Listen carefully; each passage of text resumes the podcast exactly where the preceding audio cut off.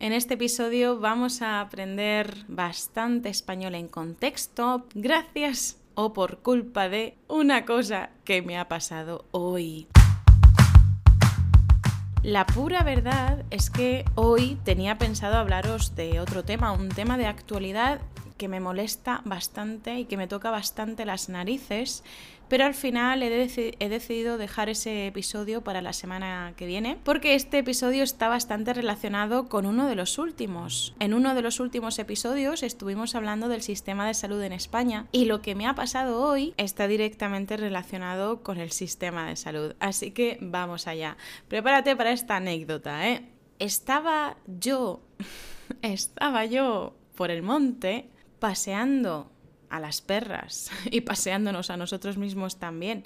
Estaba yo con mi madre y mi hermano, ya casi llegando al final del monte, cuando pisé mal una piedra. Pisé mal, ¿qué le vamos a hacer? Así es la vida, ¿no? Pues pisé mal y no me dio tiempo ni a darme cuenta y ya estaba en el suelo ya estaba en el suelo. Me di un trompazo increíble, un trompazo increíble, un trompazo bestial, un trompazo enorme, en toda la trompa, en toda, en toda la cara. No, no, en toda la trompa no, es broma. Pero sí me di un trompazo, me di un golpe, me caí al suelo, me caí al suelo y para no caer con la cara, instintivamente puse la mano delante, ¿no? Mm, me protegí con la mano y claro, el mayor golpe se lo llevó mi mano, todo el peso se lo llevó la mano contra las piedras. ¿Qué pasó? Pues lógicamente que me reventé la mano, me la he reventado. Y digo me la he reventado, pretérito perfecto, porque es completamente reciente, ¿no? Es muy reciente, hoy. me he reventado la mano. Y bueno, por suerte estaba acompañada y me ayudaron a levantarme y a volver al pueblo. Ya no podía conducir, me ayudaron a volver al pueblo, condujo mi madre y una vez en el pueblo yo no quería ir a urgencias porque urgencias es para urgencias, pero me dolía tantísimo, me dolía muchísimo que Antonio me dijo que fuera a urgencias sí o sí, sí o sí. Así que em, efectivamente fuimos a urgencias y claro, me vieron con esa cara de dolor, esa cara de, de, angustia que tenía por el grandísimo dolor que tenía en la mano. Claro que me había hecho más heridas, me había hecho heridas en la pierna, en las piernas, pero eso no es importante. Lo importante era lo muchísimo que me dolía la mano. Así que llegamos al, a urgencias y en urgencias, esto no lo dijimos porque ya era demasiada información en ese episodio del centro del sistema de salud español, pero te lo digo ahora que lo sepas por si en alguna ocasión vas a, vas a urgencias, ¿no? En urgencias hay un primer paso que se llama triaje. Triaje, lo verás incluso en carteles, triaje, es para que te vea en primer lugar un médico o una médica que va a evaluar tu situación ¿vale? Y evaluar el nivel de urgencia que es, porque tú a lo mejor vas porque te duele un poco la cabeza y al final es una tontería, pues eso el médico tiene que considerarlo y poner en orden de prioridad qué personas tienen de verdad una emergencia y qué personas pues no tienen tanta prisa. Como me vieron esa cara de dolor, Em, me pasaron inmediatamente. O sea, yo llegué, creo que llegamos, llegamos a urgencias a las 8. Tuve que enseñar mi tarjeta sanitaria, el código de barras que tiene la tarjeta sanitaria y bueno, lo escanearon, me preguntaron qué me pasaba, lo conté como buenamente pude, como buenamente pude conté lo que me había pasado e inmediatamente, bueno, me vieron con esa cara de dolor que me preguntaron, ¿quieres una silla? No, no, no, no, no. Esto de la silla es una silla de ruedas. Cuando una persona viene con mucho dolor, no importa si es de eh, una pierna que le impide andar, un pie, o es angustia interna, ¿vale? Si es que tiene ganas de vomitar, se siente mm, muy mal, eh, no importa el tipo de dolencia, si se siente extremadamente mal, te dan automáticamente una, silla de ruedas. E incluso me estaban cogiendo la silla de ruedas por la cara que, que, yo tenía de dolor y yo, por favor, no, no, no, no, no, una silla de ruedas, no, por Dios, que es la muñeca, es la muñeca. Tuve que insistir para que no me dieran la silla de ruedas. Bueno, el caso es que inmediatamente después de atenderme me dieron un papelito con mi número con el código que yo tenía que mirar en las pantallas para saber cuándo era mi turno, pero es que en cuanto me dieron el papelito, me acompañaron a la sala de triaje inmediatamente, es decir, llegué y cinco minutos después yo ya había pasado dentro de la sala de triaje, ya había hablado con el doctor, le había contado lo que me había pasado y ya estaba en la segunda sala de espera, porque hay una primera sala de espera que es para el triaje y los acompañantes, esa es la primera sala de espera, y luego la segunda está dentro, dentro, ¿vale? Una vez pasas el triaje, te meten a esa segunda sala de espera con las personas a las que tienen que atender de forma más profunda o más especializada. Y ahí había solamente dos personas, entonces yo me senté allí a esperar y enseguida, un poquito más tarde, unos minutos más tarde, salió un médico que me preguntó dónde me dolía, me tocó la mano para comprobar si era algo de la muñeca o de otra parte de la mano, me tocó rápidamente y me dijo, vale, te van a meter enseguida, enseguida te van a llamar para hacerte una radiografía y, lo solucionamos. Y nada, pues antes de que pasara media hora ya estaba todo resuelto. Yo ya me había ido. Increíble, ha sido la visita a urgencias más rápida de la historia de mi vida.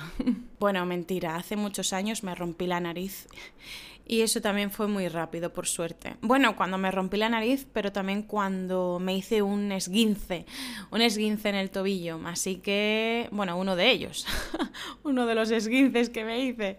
Al otro creo que fui directamente a un fisioterapeuta, ya ni me acuerdo. Por suerte son bastante rápidos para este tipo de urgencias. Pues sí, enseguida me llamaron para hacerme una radiografía, bueno, varias radiografías, y después me devolvieron, porque siempre hay una persona que te acompaña, ¿no? Bueno, un enfermero un auxiliar de enfermería, un celador, lo que sea, un profesional que te acompaña desde la sala de espera hasta la sala a la que tengas que ir. Y en este caso me acompañó un chico muy simpático que se preocupó por mí, me estuvo haciendo preguntas, intentando tener un poquito de humor dentro de esta situación y me acompañó a hacerme la radiografía, me las hicieron rápidamente, las distintas radiografías y después eh, me volvió a acompañar a la sala de espera y por último, enseguida me llamó el doctor, me acompañó de nuevo esta persona, que repito, no sé qué sería, no sé si era celador, eh, supongo que sería celador, porque son los que suelen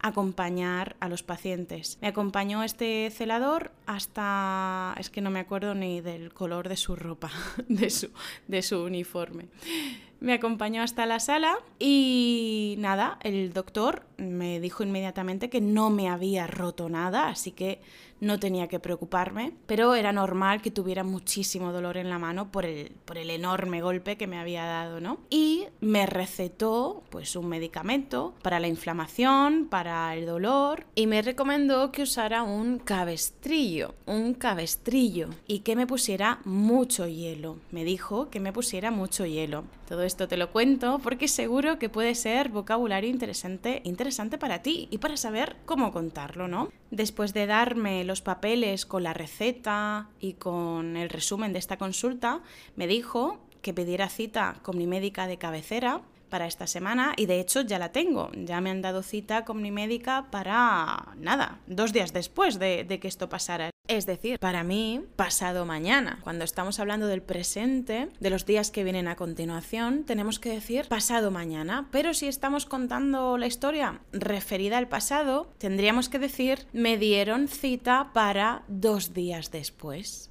Así que genial. Bueno, por supuesto, después de salir de la consulta del médico, como en cualquier otro tipo de consulta para la que nos recetan algo, fuimos derechos a, fuimos directos a la farmacia. Pero como es domingo, las farmacias están cerradas, así que siempre tiene que haber una farmacia de guardia. Es decir, en los días de fiesta y los domingos, que todo está cerrado, todo lo que no sea hostelería, por supuesto, debe haber una farmacia de guardia para atender a las personas que necesiten de sus productos ¿no? o de sus servicios.